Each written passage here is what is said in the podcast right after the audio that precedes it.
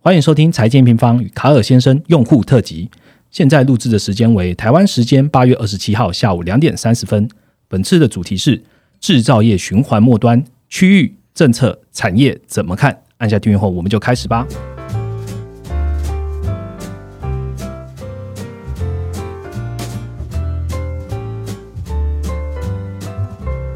Hello，大家好，我是财经平方的 Roger。今天的节目呢，非常的特别哦，我们邀请到财经 M 平方的资深用户，其实也是专业的投资人卡尔先生来担任我们的特别来宾喽。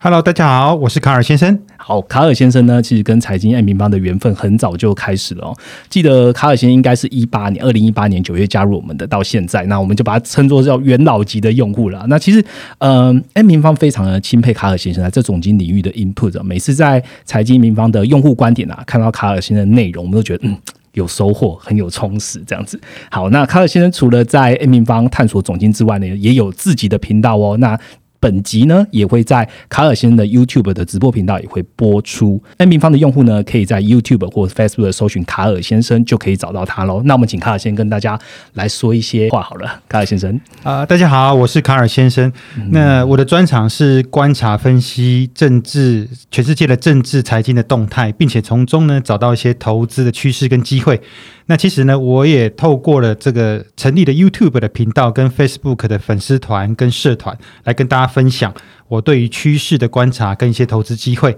那么在我的 Facebook 粉丝团内呢，其实有很多总经跟投资的高手，也会分享很多很有用的讯息，欢迎大家都可以加入哦。那今天也非常感谢财经 M 平方啊、邀请我跟 Roger、Vivian 啊一起分享对于这个制造业循环末端区域政策产业怎么看。好，呃，卡尔先生已经把我们等一下要一起讲话的研究员讲了哈。我我先问，就是呃，因为这次有放在卡尔先生的频道上，那我们也让卡尔先生听众朋友也来认识财经平方哦。财经平方是亚洲最专业的总经投资平台，包含了全球的股。汇债、原物料的基本面，我们都用图表、动态图表的方式让你来轻松了解哦。进入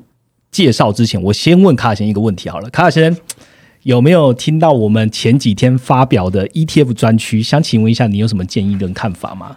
哦，我觉得呃，财经 M 平方呢新推出了这个 ETF 的专区真的蛮棒的哈、谢谢谢谢。那这这里面最主要是它除了是个中文化的界面之外，因为现在很多在搜寻 ETF 都是英文的界面，那难得能够看到这个中文化的界面，在这一个平台上呢，大家还可以设定。大家在挑选 ETF 的时候，最主要的几个关键指标，包含像手续费啦，那这个 ETF 的总市值、成交量，还有它过去一段时间啊、不同 ETF 之间它的 performance 的比较，所以呢，就能够让用户呢能够去过滤出最适合投资的 ETF、啊。这里面还有个最厉害的，真的是蛮让我惊讶的哈，就是它竟然呢还可以每个不同的 ETF 呢还可以连接到财经 M 平方总金的指标，让用户呢能够去判断目前的投资的趋势，来决定这个进出场的时间点。好，谢谢卡尔先生的介绍哦。基本上，你对于我们最新推出的呃美国发行两千多股的 ETF 呢是有兴趣的，欢迎点击下方的链接，你就可以看到喽。回到今天的主题。我们今天会围绕在近期的总经趋势的讨论，包含了美国、台湾新兴市场，甚至呢用量化的方式呢来带你了解近期制造业循环跟长线的景气循环的各产业的表现。那我相信这一次卡尔先生的专业会有很多独到的见解跟想法会给我们哦。同时，我们就邀请今天 M 平方的全球市场研究员 Viviana 来跟卡尔先生一起讨论。欢迎 Viviana。Hello，大家好。好，Viviana 今天介绍出场的时间有点久，因为卡尔先生来，我们就是花多一点时间来介绍他。哎，两位是第一次见面吗？啊、对对对，好难得看到这个美女坐在我的面前，对对对，所以卡尔先生今天有点小鹿乱撞这样。对 对，好，我希望今天可以有很多的切磋，然后有一些火花，可以带给两边的听众朋友不一样的一些观点跟观察。今天主要分三个部分，第一个部分呢，我们来讲美国。八月二十六号即将要召开的 Jackson 后会议，其实也就是我们录音的今天晚上，你就会听到了。缩表的时间是否提前，市场会怎么反应？第二个呢，我们除了货币政策啊，制造业循环的末端有什么样最适合投资的产业呢？再来，我们看一下台湾近期的表现，再拉到新兴市场跟原物料可能的基本面走势为何？最后你会听到很重要的哦，卡尔先生的投资心法，他是如何利用总金数据来确认趋势，进而投资的呢？今天内容非常多，我们就开始今天的主题吧。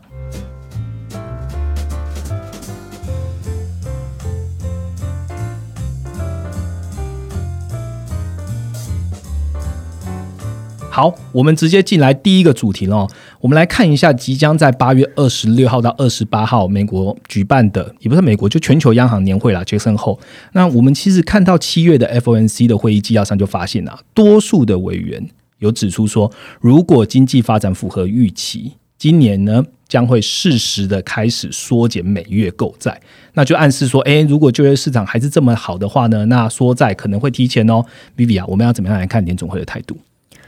联总会的态度其实最关注的就是缩债嘛，taper 这件事情。那我觉得，呃，可以帮大家从二零一三年的那次 taper 来看一下现在的状况。二零一三年当初的 taper，其实它在一二年的九月啊，联总会就逐步有开始讨论说要做。缩减购债的一个动作，这个状况其实跟今年上半年就蛮像，就是市场逐步开始有一些预期嘛，然后接着就是进入一个呃市场资产一个比较比较震荡的期间。其实整个 tapering 的过程啊，我觉得一三年那次来看，联总会的态度其实可以分为两个部分去观察。那一个是一三年的上半年，就是从开始有 taper 预期到 Bernanke shock 之前，然后跟一三年的下半年，就是真正。开始缩减购债之前，那我们先讲第一个部分，就是在二零一三上半年，当初开启 taper 第一枪的是在二零一三年一月二十九号的 FOMC 会议上面。那那时候的呃 Kansas 的一个联储的总裁 Esther George，他是首度的对于延长购债这件事情投下反对票，所以也就是验证了市场从呃一二年九月开始在讨论的缩债这件事情，就是说联总会它确实是。有部分的委员开始在考虑要去停止停止购债的这件事情。其实会议之后，马上看到是新兴市场马上就是十 percent 的一个崩盘。后面的话就是三月四月的会议，其实从会议记录中也是陆续的有看到说部分的委员也跟进，然后开始讨论缩债这件事情。跟现在有点像哎。对，那现在的状况就是。刚刚 Roger 提到七月的会议记录嘛，六月的时候 FOMC 的会议记录是说许多委员开始讨论，七月的时候是说多数委员开始讨论，对他的用词是从六月是是说 various，然后七月是用 most。就是我们在看联总会它的一个会议记录的时候，它其实要非常的去观察这些很细微的措辞改变。那这也是联总会跟市场沟通的一个方式。其实现在的状况就跟一三年上半年其实蛮像的。再回到一三年那个时候，市场的预期啊，其实在五月二十二号，Bernanke 他的一个听证会上面，他首次的去公布说，联总会确实我们现在是在考虑要进行缩减购债，也就是非常著名的 Bernanke shock。的事事情去证实了大家的呃这些预期，所以在 Bernanke shock 之后，新兴市场马上又崩了二十 percent。那美股这一次也出现一个修正了将将近十个 percent 左右，这样子的一个市场动荡加大之后呢，接下来就是刚刚讲到 Taper，你可以去看它的第二个部分，就是在一三年下半年。可以很明显看到，说下半年之后，联准会的态度就逐渐的转缓和了。那主要是因为市场的波动实在太大了，所以在呃五月的 Bernanke shock 之后，接紧接着七月十八的一个听证会上面，Bernanke 他又出来讲话了。可是他这次是重申说，缩债之后还是维持一个非常宽松的环境。那一直到九月，九月其实原本是市场预期 FOMC 要去公布缩债的一个时间点。那他九月的时候就反而。是正式的去推迟这个决定，那等到这个时候呢，才看到新兴市场有出现一个比较明显的落地，所以到最后呢，其实联准会它是推迟了说在这个决策大概一个季度左右，然后一直到年底才正式宣布要进行缩债。那我觉得现在的时间点其实就有点像呃二零一三上半年跟下半年中间的这个交界点。那其实新兴市场从五月开始就在反映这件事情嘛，那到现在已经。下跌了大概是有五个 percent 左右。那原先市场都是预期说本周末就会登场的一个 Jackson Hole 会议鲍威尔会在会议上面正式的去跟市场确认说所在的这件事情。但是目前，因为从五月到现在，其实中间新兴市场甚至是美股可能也都有一些波动，所以目前这样的一个预期似乎好像是有被推演到九月的 FOMC 会议，甚至是整个 Q 四，就是大家其实对时间点上面都还是比较不确定，或是比较没有共识的一个状况。那我自己会觉得说。基本上经过二零一三年的教训啊，我觉得联准会应该不太可能会等到市场它已经崩了二十 percent、十 percent，呃，美股可能崩十 percent，新兴市场二十 percent 之后，它才对它才去反应。所以其实呃，换换句话说，就是这一次它可能就是会有 taper，可是不一定会有 tantrum。我觉得啦，尽管的话，就是还是会有 taper 这件事情。参考二零一三年的状况，你其实把时间拉长来看呐，新兴市场它虽然还是看到一个比较大的回档，可是美股在这个过程中，它是一路是震荡创高的，一直要等到真正一五年之后。真正的呃缩表升息才会看到它有出现一个比较大的修正。好，谢谢 B B。至于怎呃什么时候要缩债呢？其实我们有另外一个数据可以看哦。七月的一级交易商的调查呢，有六成的交易商认为明年初才会开始缩减每月的购债。那我们来看一下，说哎，那今天我们录音的当下发生的全球呃央行年会上呢？鲍威尔到底有没有机会在这一个场合里面就讲出缩减购债的这样的讯号呢？或者是真的会到呃，刚刚 B B 有提到的，可能九月、十月 F O N C 上 F O N C 会议上面才会释出更多的购债缩减购债的路径规划。卡尔先生，我想问你呢，你觉得市场现在已经开始反应了吗？要用什么样的点来观察呢？对我认为，目前呢，市场上的投资人呢，对于这个联准会缩减每月购债的时间呢，我认为大家。的我的我的判断哈，大家针对这个时间点的看法，事实上还有分歧的。嗯，那所以现在市场上呢，应该还没完全反映这个缩减购债所带来的冲击。那我最主要判断的依据呢，我们来看一看黄金的价格哈。黄金呢，它其实对于美元的走势跟美国的实质利率都相当相当相当的敏感。也就是说，当美元的走势开始往上升，实质利率往上升的时候，那那个时候。大概率就是会联准会开始缩减每月购债的时候，那当美元指数跟美国实质利率的趋势从现在的震荡往上升的时候，大家就会看到黄金的价格应该会明显的持续向下。对，可是但但是现在呢，其实你把周期拉长长长一点来看，几个月来看。黄金的价格呢，都还在上下的震荡区间当中，就是大概在每盎司一千六百八十到一千八百八十的区间在震荡，它并没有很明显走出是上升或下跌的趋势，所以按照这个黄金的这个价格来判断，目前市场上的投资人呢，对于联准会何时要开始缩减每月购债的时间点，其实还是有分歧的。OK，我们听到的是黄金，那我想多问一下 Viviana。我们除了黄金之外，你还有什么样可以当做领先观察市场反应的呢？其实我觉得，就像刚刚卡尔先生讲的嘛，黄金金价的走势基本上就还是是在一个观望的状况。那美元美债其实也都算是，但是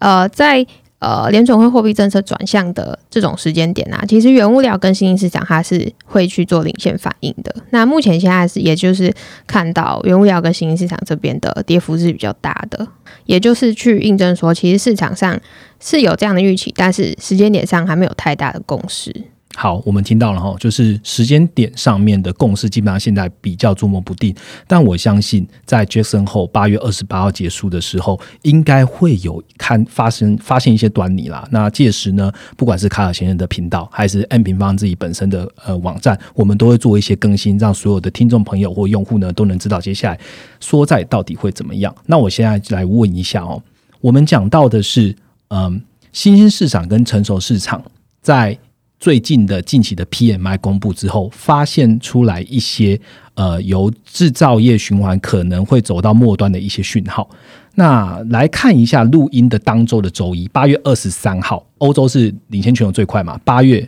公布了八月的 PMI，那是不是也佐证了这样一个制造业分歧的一个状态呢？先请 B B 分析一下这个数据吧。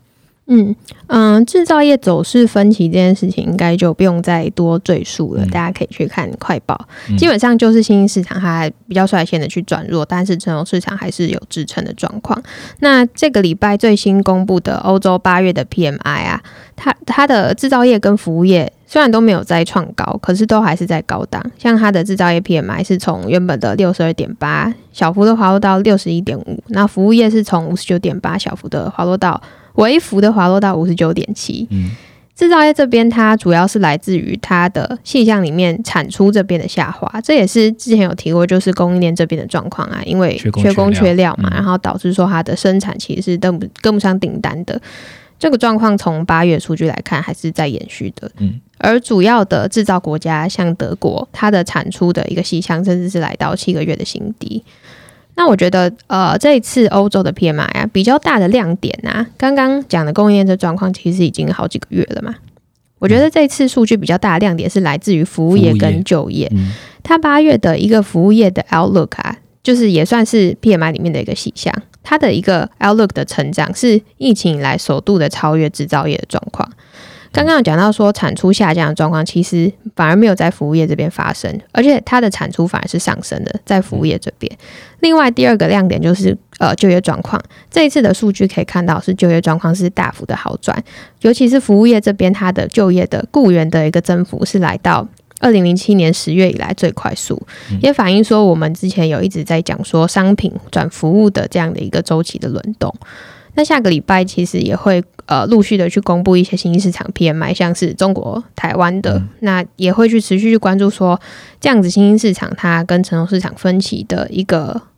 的一个状况会不会持续的发生？嗯，好，基本上商品转服务已经是从各个数据来看，已经是相当明确哦。我们在上周的 M 平方的 Pockets 讨论到的，呃，美国密大的消费者信心指数呢，也有透露出这样子的一个迹象哦。那同步来观察卡尔先生最新的直播，也是在讲自己对密大的一些看法。那我们就借由这个机会，请卡尔先生来跟听众朋友讲一下你对于密大消费者信心指数最新的看法跟判断吧。好，在八月十三号公布的美国密西根大学消费者信心指数呢，我觉得这边有两个最主要观察的重点哈。第一个是它的下跌的幅度真的蛮大的哈，它从前一个月的八十六呢下跌到本月份的七十点二，那七十点二这个数据呢是甚至比去年美国因为新冠肺炎封城时候的数字还要低。嗯，好，所以第一个是下跌幅度真的蛮大的。那再来第二个呢，是这个指数呢，从去年第二季美国发生新冠肺炎，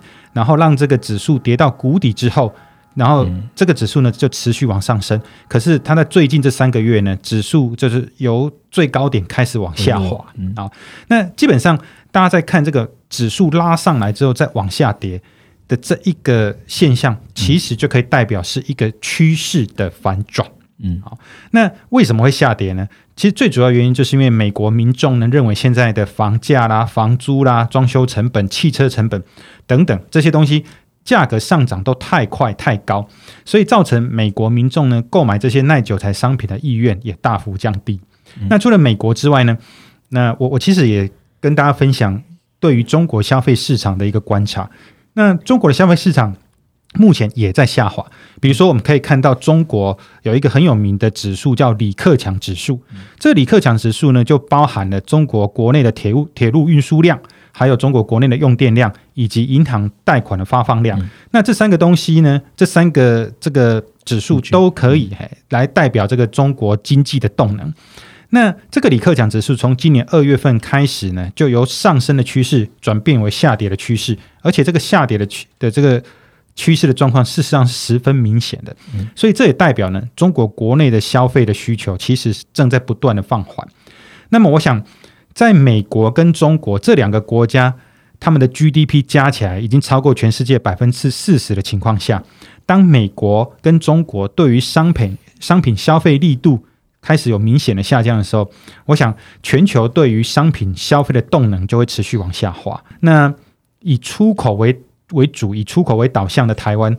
未来应该会蛮有明显可以感觉到的。嗯，谢谢卡尔先生。Vivi 呢？我想问你，还有什么数据可以讲？我补充一下，就是刚刚卡尔先生有提到，呃，成本这边上升太快，然后去影响到消费的这件事情。那我觉得这个状况，感觉是我。目前看起来，在中国这边是更为明显。中国它的一个企业的成本啊，来去压抑它的利润的状况啊，尤其是在中小企业这边，其实是更受到大家去关注的。所以，人行它在七月的时候才会去进行一个全面的降准嘛。而在美国的这个部分啊，补充上个礼拜有呃有公布的美国存货销售比的部分，那它的一个制造业的库存，在最新的数据里面。是还是是创下历史新高，所以等于说它从去年年中到现在补了一轮，又在呃今年的 Q Q two 推推了一个一点九兆之后，又再补了一轮。其实现在的库存的水位其实已经算是对蛮充裕的状况。可是它下游的零售业的库存啊，最新的数据它甚至都还没有回到疫情前的水准，大概才嗯可能一半而已。所以也反映之前有提到制造业它的一个循环上升周期走到中后段，就是所谓的陌生段，它的上下游的状况其实是非常分化的。不管是前面提到从呃上游制造业中国，然后到呃比较是偏中游的中间台的台湾，然后下游的呃一些欧美国家，他们还是很强的状况，其实都是分歧的。而照目前的数据来看啊，下游会觉得说呃照。呃，这一次的一个库存的水位来看，下游应该还是会有一波补库存的行情，但是就不会是像从去年到今年，其实整个产业链从下游到上游全部都在进行回补的状况那么强劲。好，那我想多问一下，美国现在看除了嗯联准会的态度还有基本面之外啊，我们来多谈一下产业的表现好了。我们已经讲了嘛，现在是属于制造业循环的一个中后段，算是末端。我们用 GICS 十一个产业别来看的话。Vivi，我想问，现在有观察到什么样的产业板块有什么样的消长吗？其实之前有讲啊，八月是一个我们都觉得是非常关键的月份。或者是 Q 三底 Q 四初的这个时间点，因为除了制造业的状况啊，原先从呃我们看扩张期大概就是看到 Q 三左右，它最近也开始从数据来观察的话，也有慢慢的出现一些转折。另外就是嗯经济数据啊跟财报表现啊，其实都全部都已经过了最低的基期的状况。而最重要的就是来自于呃货币政策的转向，所以整个八月的全球股市都是很波动的。可是你去细看会发现，说在防御性的板块，像是医疗保健、公用事业或者是非循环性消费，它甚至是呈现逆势上涨，它表现是比较撑盘的。那下跌比较大是来自于哪里？就是来自于一些核心循环类股，像是原材料、工业或甚至是金融这些跟呃美债殖利率它的相关性比较高的这些板块。到了这个礼拜才看到这样的状况是有比较好转，而这个其实跟景气啊，它是从复苏转到扩张中间的一个震荡期，它会出现的一个特征其实很像。那我们来看一下景气，它在复苏段的时候，其实政策都还是非常的大力宽松，而基本面上面就是由制造业它去领先做一个复苏。那在叠加说衰退期间的一个超低基期，所以在复苏段你很容易看到的是像是十趴、二十趴的这种。双位数的成长，包括说像是能源原材料，我们去统计它在呃复苏期间它的 EPS 增长幅度，甚至都有接近或是超过五十个 percent。但是当经济它走向扩张的时候啊，政策就会慢慢的去做退场，然后并且是转向辅助，所以这时候产业间呢，它很难再去看到像是复苏段这样子非常高速的一个成长，而它的增速就会是转而走向是比较平稳，可能是你原本是看到是十 percent、二十 percent 的年增，那到扩张期可能就是五 percent、六 percent 这样子。那从复苏它转成长中间啊的过渡期间，其实会有一个。阵痛期，因为市场要去反映说，它不会再看到是双位数的营收，那它的资金也不会再是那么充裕等等，所以扩张期会看到是产业间它的资金是非常快速轮动的，唯独就是呃，可能像是比较偏向长线趋势的产业啊，它就能相对的比较能够拉开差距。那其实这个后面的逻辑很简单，就是你钱钱比较少的时候，你能重压的选择就变少嘛，那你重压你就是重压长线趋势会是比较合理的选择。例如说，我们去细看啊，像是一九一九九八到一九九九年，跟二零一七年之后的科技板块，这些都是在扩张时期里面领先的板块。那这个时候，我们知道是在走一个是科技的生产力循环，又或者是说二零零四跟二零零五年的能源板块。那我们知道那段是在走原物料的超级循环，所以这些板块啊，在这样子的扩张期间，都是打败大盘，并且是位于呃产业的表现比较前段班的。而我们也去统计了一下它呃板块的一个量化报酬，我们其实可以看到，在复苏期间啊，所有的全产业的一个板块，它的胜率几乎都是一百个 percent，但是到了扩张的时候，就会有出现下下下降的状况。那唯二还是维持一百 percent 胜率的，只剩下公用事业跟医疗保健。那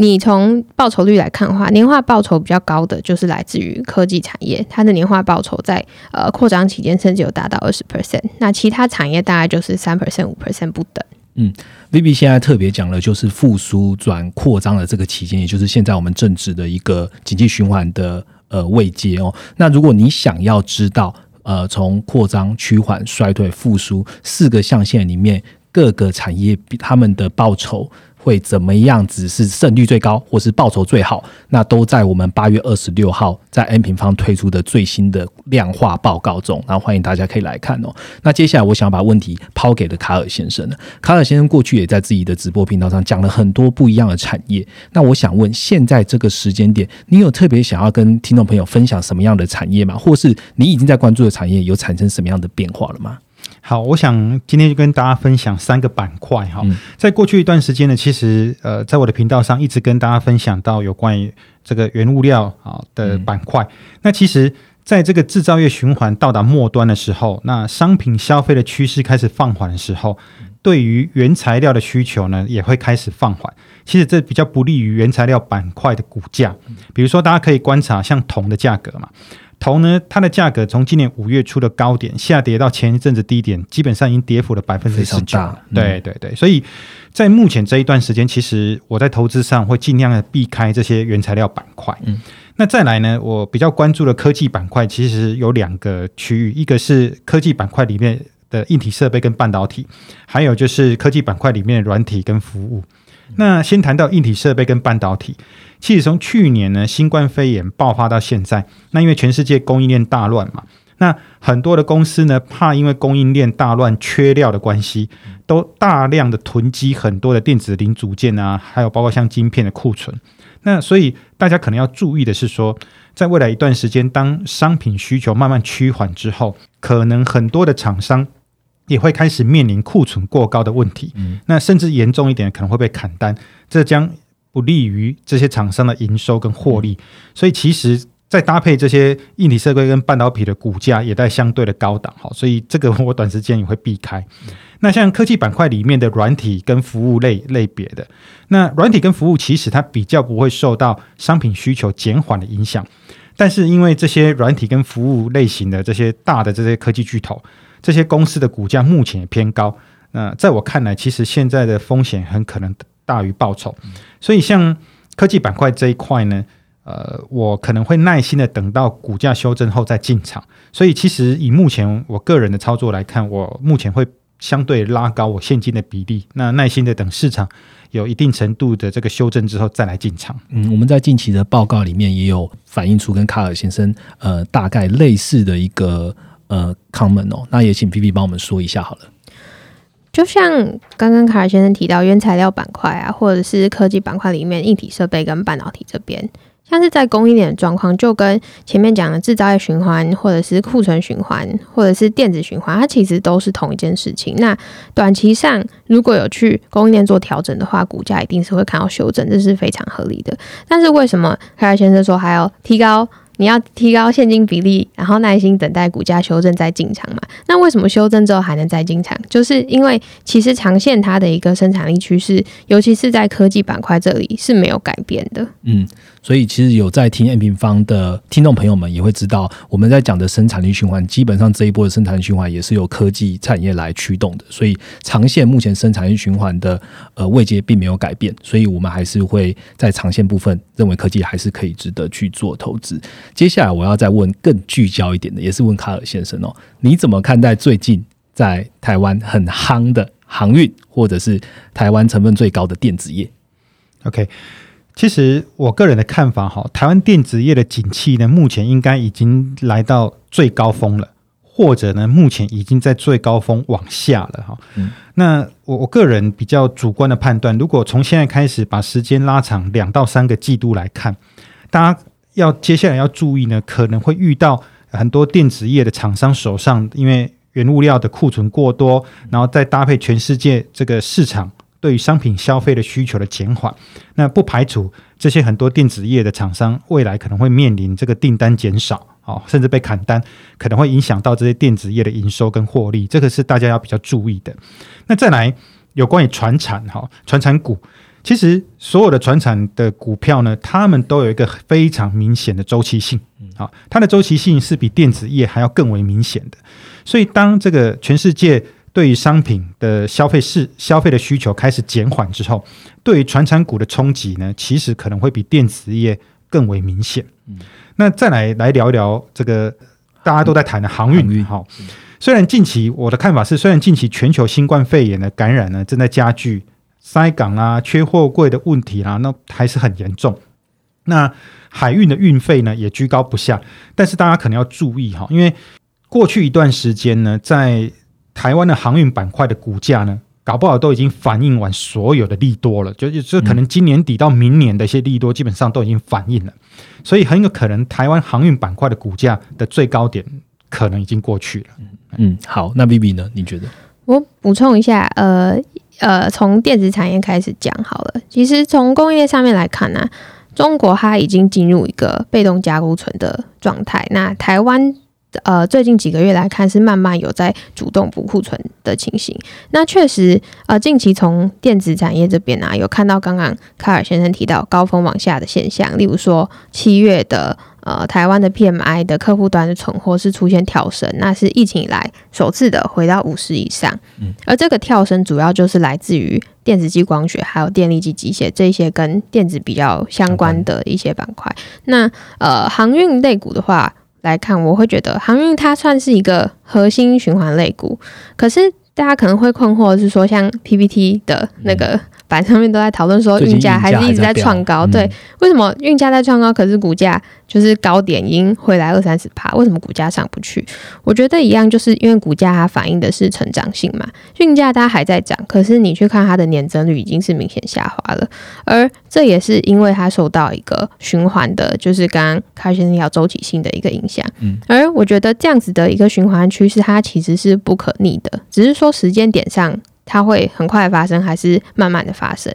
所以我觉得，在这样子不可逆的一个情况之下，航运你要再看到下一次的像像今年这样子的一个大多头，是不是可能要等下一次制造业循环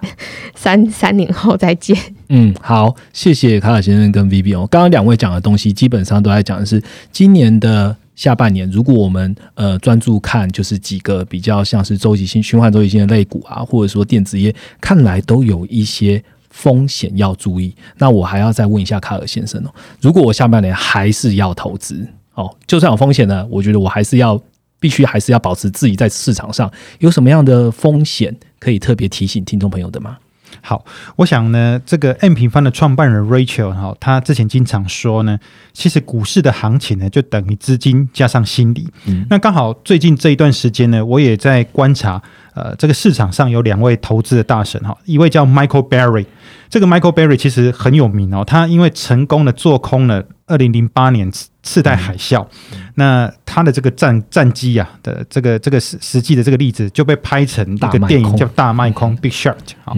那另外呢，还有一个叫 Jeremy Graham，他被誉为这个。泡沫的预言家，这两位大神呢，近期都分享过同样的一些看法，因为他们都研究过历史上各个国家大型的资产泡沫，不管是股市、房市，在泡沫破裂之前会出现的共同现象。那我我就分析一下这两位他们的研究，归纳出三个重点，做一个总结。第一个叫做散户进场，第二个叫疯狂情绪，第三个叫加杠杆。嗯，所以其实从去去年的年底以来，哈，在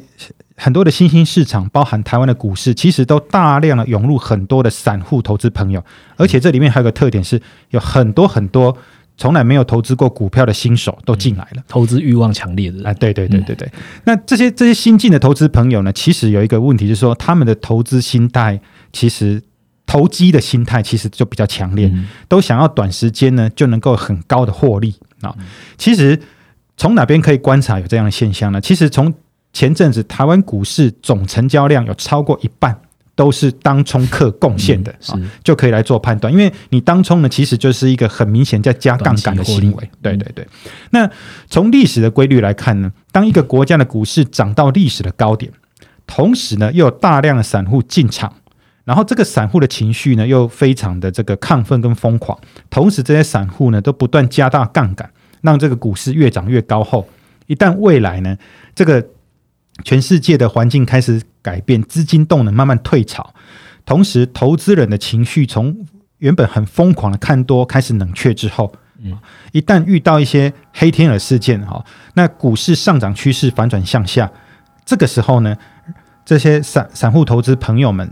这个可以说人性当中的贪婪就会转变为恐慌，所以在这个时候下跌的幅度都不会太小，所以大家是可能要。比较宏观的来注意一下这个问题。好，谢谢卡尔先生给投资用户的一些呃关注风险的一些心法哦。那我们刚刚其实花了蛮多时间在讲美国的呃经济基本面，甚至美国的一些货币政策，然后讲到了产业。下一个主题更重要，我们来聊聊近期的新兴市场哦，包含了讲台湾原物料的后市的走势看法喽。下个主题见。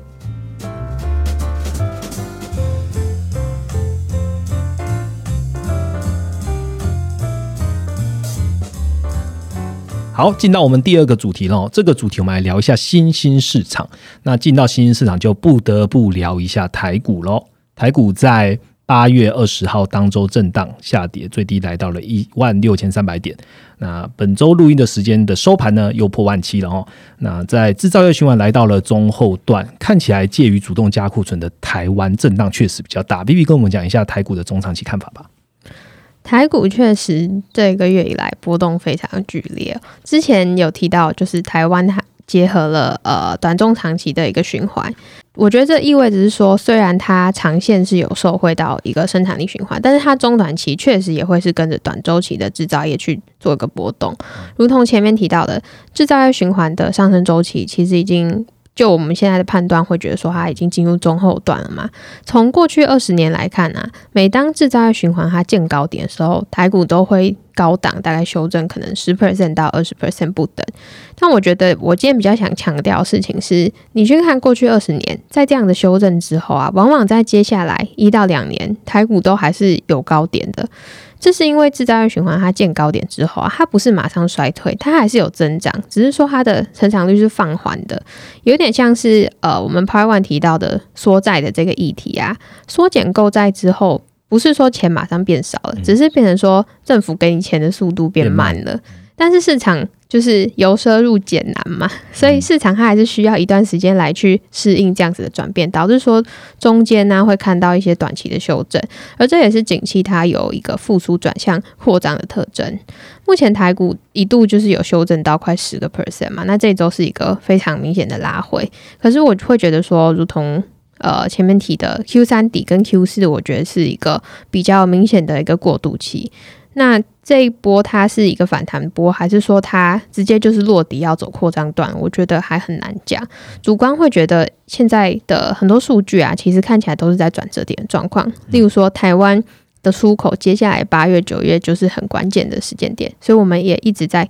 紧盯说电子零组件它的一个绝对金额是不是能够在八九月的时候持续的站稳一百四十五亿的门槛。所以在这样的一个转折点上面，我会觉得说。短期上可能还是以观望是比较好的选择，拿去适时的去增加你的现金部位。那等待的这样子的一个数据的呃状况，其实都已经出炉了，然后它的呃局势也都是比较明朗之后，才去做一个扩张段的一个长线的布局。好，我们从台股哦，所以等一下也问台股了。我们台股跟新市场来问一下卡尔先生哦，本周新市场行情。巴西、俄罗斯涨跌幅不太大了，大概一 percent 上下。亚太市场的表现好像就比较好了，除了疫情爆发的越南。想问卡尔先生，你有看到在新兴市场这边有什么样的后市的展望可以分享吗？好，我想近期都有看到哈，其实有不少的资金呢从新兴市场在撤出，所以大家其实可以关注一个指标。美元指数，嗯，好，如果美元的指数呢继续在往上升，哈，不管它是直接往上拉还是震荡的往上升，那么其实呢，对于新兴市场股市的压力就会变大，那新兴市场股市下跌的也风险就会变高。嗯，那如果我们再谈到台湾股市，哈，我想跟大家比较一下，二零一五年跟二零一八年这两个时期有什么特点？这两个时期都是美国没有继续。这个推出 Q E，也就是说，全球货币政策在相对紧缩的情况下，在这两个时间点呢，随着全球商品的需求的放缓，那台湾的一些出口数据开始下滑，那在二零一五年的时候，那个时候的台股跌幅是二十七个 percent，二十七个 percent 啊。那二零一八年台股的跌幅是十七个 percent。嗯，那到目前为止呢，就是好像今天收盘的时候，台股从高点下跌大概只有五个 percent。所以如果按照这样子来比较的话，之前的二十七个 percent 跟十七个 percent，目前只有五个 percent，嗯，可能要注意未来呃下跌的几率还是蛮高的哦。嗯嗯，那 Vivi 呢？Vivi 这边有什么要补充？那我先补充一下台股这边啊，就是刚刚卡尔先生提到，其实接下来啊，货币政策转向，新兴市场这边的压力是会越来越多。那我补充一下时间点的部分，我我自己的观察啦，有点像呃，第一个 part 讲到二零一三年 taper 的时候，其实一三年跟现在的状况非常像，一三年它的 tap。Taper 的时间点啊，制造业循环也是见高点，可是它制造业循环真正翻到零轴的时候以下，要从一个缓增长到负增长，其实是二零一四下半年。二零一四下半年，不知道大家有没有印象，那时候的油价是从一百多跌到剩二十几块。对，那从这中间呢，新兴市场它也是盘整了将近一年多。那他在一四年之后才看到一个比较明显的一个趋势的转弱，那随后才是二零一五年的新兴市场风暴，就是刚刚卡尔先生提到一五年台股跌二十七 percent 的那一次。嗯，那我觉得现在可能就还是走一个缓增长，那要看到呃接下来像是真的是基本面已经转弱，可能二三十 percent 的跌幅，我觉得那是呃时间点可能是明年。的时候，可能年终或者甚至是再往后一点的时候，才会去看到像这种整个趋势性的转弱。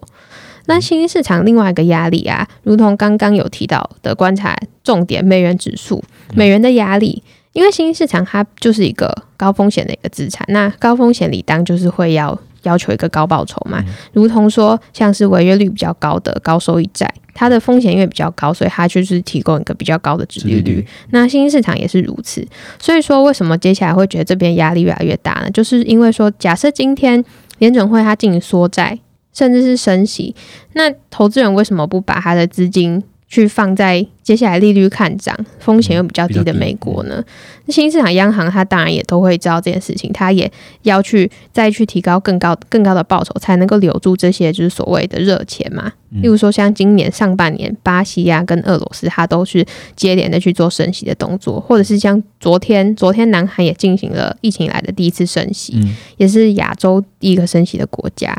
不过新兴市场它去做这样的一个升息的动作啊，同时它虽然是呃维持住。它跟海外成熟经济体的这些利差的一个诱因，但是它同时也会去压抑到它国内的一个经济成长。那我觉得这也是新兴市场目前的一个窘境，所以才会呃听到呃我们一直在强调说，新兴市场它最佳的投资时期就是在复苏段。因为复苏段成熟市场，它不可能会去呃贸然的去缩手它的货币政策，贸然的去转向紧缩的一个动作。那复苏段又是制造业最强劲的时候，所以。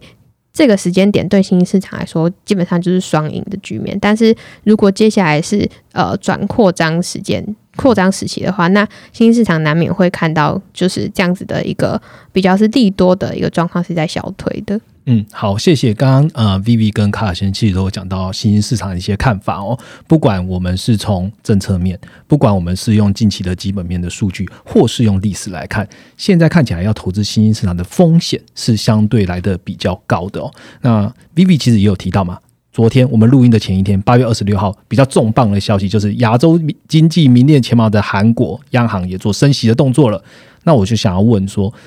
问卡尔先生，先问卡尔先生好了，这算不算是打响成熟市场升息的第一枪？然后，呃，当然加拿大也有了，但是大家是不是越来越关注这件事情？你们看法是什么？台湾会不会跟进呢？好，其实韩国央行哈这个突然宣布升息一码，其实它算是这个亚洲主要国家当中第一个升息的经济体。其实，在亚洲国家经济体里面，最大就是中国，第二是日本，第三个就是韩国啊。所以，第三个这个亚洲第三大的经济体开始升息哈。那现在虽然呢，韩国国内目前 Delta 新冠病毒肆虐，其实不利于它经济的复苏。其实呢，韩国的央行在现在是不应该升息的。但是看来呢，韩国的央行对于目前因为低利率，然后热钱太多，造成呢这个韩国的股市、房市价格飙涨，这些金融资产失衡。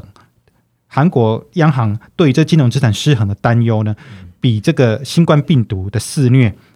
更害怕，更害怕。嗯，好，那这个金融资产失衡呢，会造成什么问题？就会造成韩国的年轻人买不起房，贫富差距、贫富的悬殊就又加大，然后呢，就是代表这个这个民怨会会起来。那刚好韩国明年呢又要选举。所以韩国政府可能会寄出这样的措施啊，来来想办法压抑这些金融资产。那韩国现在还有另外一个问题哦，就是韩国年轻人也都疯狂的炒股，啊，所以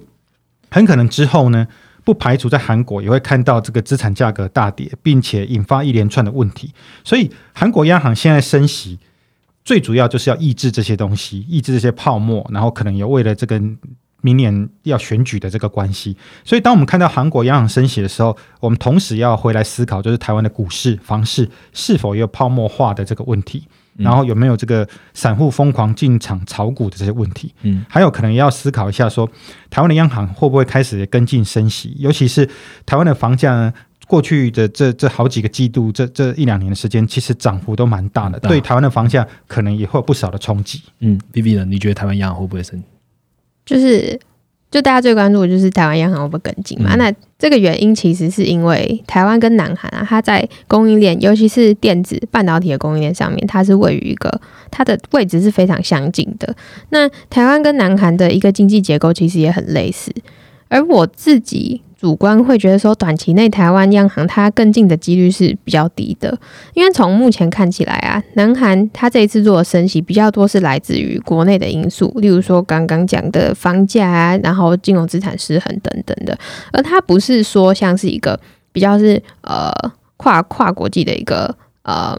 系统性风险，例如说像呃巴西跟俄罗斯他们去做升息的状况，似乎好像是不太一样的。那另外就是来自于说，南韩它的 CPI 跟台湾的状况也不太一样。南韩的 CPI 是连续四个月都是在两个 percent 以上。可是台湾这边就是呃短暂的，你只有看五月的 CPI 是在两 percent 以上，所以我觉得这些因素去影响之下，台湾央行短期要去跟进，我自己觉得几率是比较低的。那目前市场上预期啊，从呃包括说经济学家的预期或者是一些外资的预期，都会是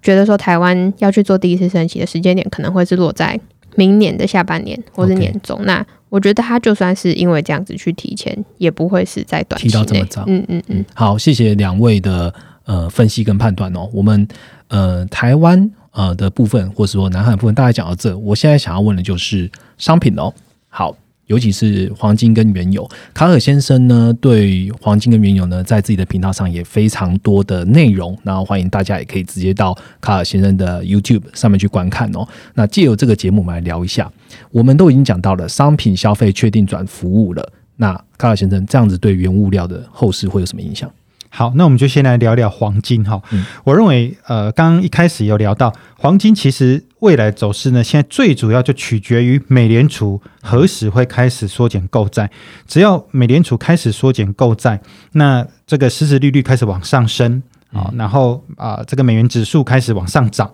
那黄金下跌的压力就会很大。所以我个人看法，短时间在美联储还没正式的啊开始缩减购债的情况下，黄金。就可能是走震荡的趋势，哎，不不不太容易走出明显往上或往下的方向啊。所以投资黄金的朋友可以在密切观察这一个很很重要的，就看美联储的动作了啊。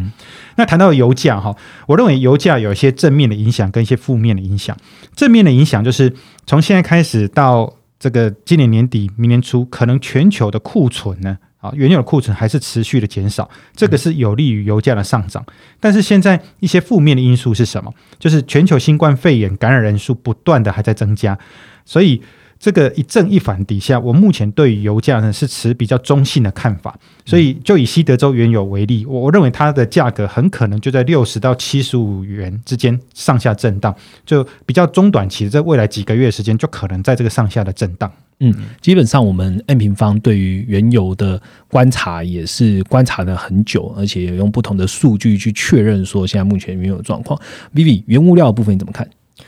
原物料确实，它就是在下半年看到整个一个族群都是转弱的情况。但其实我觉得大家去注意的是，原物料它的波动其实本来就比较大，它很容易就是看到二十三十 percent 的一个回档，然后再看到十 percent、二十 percent 的反弹，这其实都是很常见的。今年下半年的状况就是如此，但是原物料几乎都是没有在创高的情况。油价这边也是啊，它就从呃七月的下跌到现在之后，其实本周又看到了将近十个 percent 的反弹。嗯，所以原物料这边的波动一定都是非常剧烈。那你说高档震荡，震荡幅度也会很大。但我觉得长线的趋势来看啊，如果假设就讲油价好了，从全球原油的供需来看，呃，之前有讲嘛，今年就还是一个供不应求。嗯，那。明年 Q 四期可能到明年会慢慢转为平衡，然后才是呃供过于求。那时间点上面，真正呃各大机构啊预期现在供过于求的时间点，大概都是可能 Q 三左右。那当然这就是还不考虑 OPEC Plus 它可能呃会不会再做一些额外的增产啊，或者是减产。就就目前的状况预期是这样子，所以我会觉得说，就是为什么前面我一直提到制造业现在是高档反转，可是它真的要落入负增长。我觉得是明年年中的事情。那我觉得到那个之前啊，可能都还会是像现在这种比较大幅度震荡的的一个的盘势。那届时才会有可能看到说，呃，等到制造业它真的是转负的时候，全球的原物料出现供过于求的时候，才会看到油价像前面提到一百元跌到二十元这种，嗯，七十八十 percent 以上的跌幅。嗯，好，呃，今天花了蛮多的时间听两位从美国。讲到了政策，讲到了基本面，我们又讲到了新兴市场，然后最后讲到了原物料，基本上可以很明确的讲几个关键字啦。那关键字当然就是商品的消费转往服务性的消费，然后制造业的循环的周期渐渐走入了中后段，这个时候的成熟市场的胜率会大于新兴市场。那成熟市场的胜率大于新兴市场，也就。代表着资金可能会慢慢的回流到了美国，那你投资原物料的商品、原材料的商品，可能风险就会来的比较高。这时候，如果你还要继续在做投资，呃，比较高风险的，呃的。的产业或者说高风险的一些标的的话，可能刚刚卡尔先生讲到的心法，你要特别注意的就是资金加心理的心理这一块了哈。那我们也有很多的面向告诉你说，哎，现在散户其实是在各个市场上都蛮多的哦。那当今天有恐慌事情、黑天鹅出现的时候，可能你就要更特别的去注意这些散户的移动啊，或资金板块的流动了哈。好，这就是我们今天大概讲到的内容。然后也谢谢卡尔先生跟我们讲了好多好多他自己本身在卡尔先生频道上会讲的。接下来我要问的东西，就是比较想要多了解卡尔先生一点的东西了。好，那卡尔先生刚刚前面提到了嘛，是我们资深用户，从一九年就加入了。那请卡尔先来跟我们分享一下好了，当初怎么会那么早就对总金有兴趣，或者是说你怎么会那么早就看到 N 平方这个平台是有兴趣的呢？好，其实啊，我我个人其实。不是财经啊，或者说是这个金融方面本科出身的哈。我本身是学校念书的时候是在念电子科系。那我本身过去二十几年是在台湾大型的这个电子公司哈工作了二十年，那也被有机会被派到国外去，可能十几年的时间。所以其实我对于总经方面而言，我是是门外汉的哈。只是说，因为十几年前开始呢，我就对于这个国际的政治财经的动态非常有兴趣。嗯，那每天会花不少的时间呢去看很。多的文章评论或者是新闻，可是我后来发现哈，如果只看一些财经的新闻或讯息来做这些投资的风险其实很大，因为大多数的这些财经新闻或讯息，它提供的内容呢都太过粗浅，其实是没有一些比较好的 insight 的，或者更糟糕的是，很多时候有一些新闻呢都是有心的人士刻意放出来消息，可能要到货给你，对对对对对，所以。到后来呢，这些财经新闻对我来而言呢，都只是知道就好了。好，那我最主要的都是透过一些国内外总体经济的大咖的一些文章或评论，或者说是一些比较 inside 的研究报告来了解这个动态。可是很多时候呢，这些都是很碎片化、不完整的讯息，而且不及时，都要靠自己去拼凑出一些宏观的样貌，才有办法去做出一些投资的决策。所以。像现在财经 N 平方呢，每月定期都会提供一个月报，还有当发生一些特殊事件啊，比如说就身后发生之后，财财经平方可能就会出一个及时的报告啊，针对这些特殊的事件呢，来来做一个分析，就可以很有效的帮我这个能够更完整了解整体的动态，让我可以更有系统来做分析。好，那我就问一个。比较实际就是会操作的案例。我想问卡尔先生说，诶，如果今天真的发生了一个事件，好一个数据的更新，请问卡尔先生，你是如何利用 M 平方来确定基本面的呢？好，那我想我就在分享我之前在频道上，在去年哈有跟大家分享了黄豆，好农产品黄豆的投资机会，那就以它当一个实际的例子哈。在去年呢，我就观察到美国前总统川普呢跟中国贸易战达成协议。啊，那个时候的时空背景是什么？是川普刚好那个时候要选举，好，他为了要照顾美国农业州，为了要拿农业州的选票，所以他需要中国大量跟美国购买农产品。好，那中国有没有需求呢？那时候刚好呢，这个有连续有两到三个台风刮到中国的粮仓东北三省，造成中国大量的农产品受损，所以也就确定了中国必须要大量跟国外购买农产品。好，那。这这个是等于说是发生了一个事件，然后这又搭配什么呢？那个时候搭配，那个时候我就观察到，哎，黄豆的价格已经在底部的区域将近了八到十年的时间，然后刚好黄豆的价格开始从底部往上涨的时候，那个时候我就透过财经 N 平方的网站去观察几个关键的指标。第一个，比如说黄豆的这个每月的存货需求比是否持续下降？嗯，好，还有包括这个。呃，期货黄豆期货的多机构法人在期货上的多空单啊，就是筹码 COT 的指数，来看看黄豆的多单是否持续增加。透过这几个指标呢，就可以判断说，哇，你从底部啊底部开始进去买的时候，你的风险就相对比较低嘛。好，它已经打了这个八到十年的底，那你大胆在底部的区域开始往上涨的时候出去买，那个时候你的风险是低的，胜率是高的。好，那同时间再搭配这个 M 平方的这个图表，就确定在这个存货需求比的趋势还没反转，筹码 COT 指数的趋势还没反转的时候，就可以大概可以抓到黄豆的价格就持续还会再往上飙升一段时间，一直等到这些指数开始有出现一些反转现象的时候，就可能你考虑要把你做多的这个部位，然后就就把它 close 掉的这这这个时候，嗯。我我们基本上那个 M 平方在去年吧，二零二零的九月的时候就开始讲说，哎，我们发现黄豆啊，存货需求比的这些状况啊，还有天气啊一些状况，发现黄豆是一个黄小玉了，应该都一个是一个蛮好的投资时间点哦。那其实也很开心，卡尔先生也有跟我们一起都有发布到这样的数据，而且我听说刚刚在跟卡尔先生聊的时候，也有听说卡尔先生在自己的频道上分享，有一些卡尔先生自己本身的用户因此而获利的，要不要分享一下这个故事啊？好，其实就有一位朋友哈。真的，真的，呃，我也蛮谢谢他的支持哈。他他他他，呃，他购买黄豆，他是买台湾的这个黄豆的 ETF 接口黄豆了哈。那他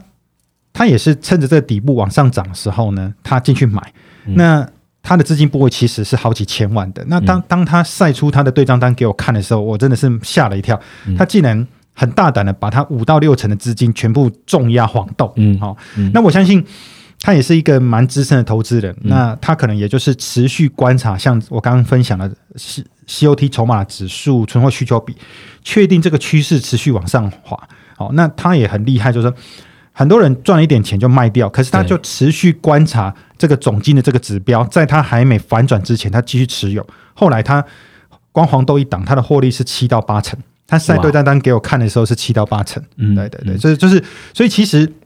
你。透过筹码，透过一些技术形态，你也要搭配总金的一些指标，尤其是财经平方提供很好的一些图表，然后让大家来判断这个趋势是否持续。好，所以其实这是蛮重要的。对，所以其实我也很喜欢呢，这个在财经 N 平方的网站分享我我平常画的一些图哈。因为为什么喜欢这边分享？因为我发现会追踪 N 平方有非常非常多的总金方面的高手啊，透过跟大家分享呢。大家也会回馈我一些他的看法，那跟很多的高手一起交流了，我想我也可以更加的进步。对，我想要趁这个机会补充一下，就是呃，像刚刚卡尔先生提到他使用总金数据的方式啊，其实非常符合我们想要传达给用户的一个观念。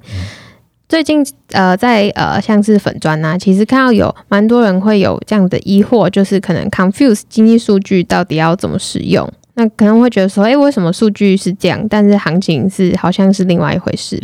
那我想要说的是，总金数据啊，它其实像现在呃八月，它去公布七月数据是非常正常的事情。所以当然你可以做的是尽量找一些高频的数据来作为辅助，或者是你去找一些更及时的总金数据，例如说像 PMI，它其实月中就会陆续的去公布当月的一个数值了。这也是为什么我非常喜欢从 PMI 的一个状况来跟大家分享我的一些看法。所以呃，总归来讲，数据它是拿来做确认的。那呃，如同刚刚卡尔先生提到，还是要去搭配的是消息面，然后筹码面，甚至是技术面，来去做一个更完整的判读。那我们能够提供的 N 平方能够提供的就是基本面的确认。嗯，大家很多用户啊，习惯看 A 米方数据啊，或是一些报告，用户会知道说，哎，每次一个经济数据公布的时候，A 米方为什么都一定要拆成细项，然后要抽丝剥茧？其实我们在一个数据公布的当下，我们是要了解是这些细项的组成到底是什么，我们从里面找到一些端倪。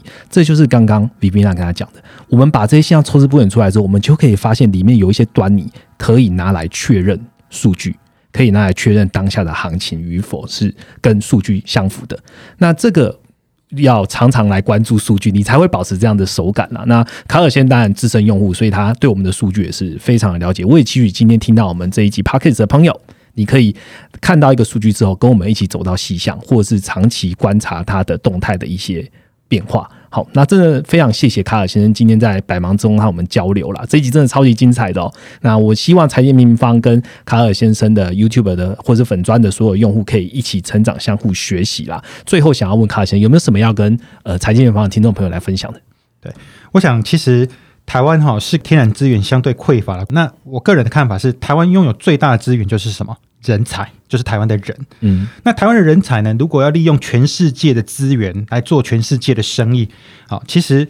台湾的人才就不能不了解全世界的总体经济跟政治的一些动态。嗯，我甚至觉得哈，政府应该要把这个。总体经济呢，变成一个基础的学科，放在国民的义务教育里头，然后培养了这个国民总经的一个观念。所以，其实我我是真心的感恩感谢哈，我们很幸运拥有财经 N 平方这个平台，因为 N 平方提供一个很容易入门学习总体经济的环境。啊，所以真的建议大家可以好好的利用，然后让大家在投资的路上能够趋吉避凶。那我想这边再呼吁一下哈，我想我在我的频道里面一直有在呼吁一件事情，就是说做投资的时候呢，不管你有没有赚钱，多做点公益。好，因为我相信这个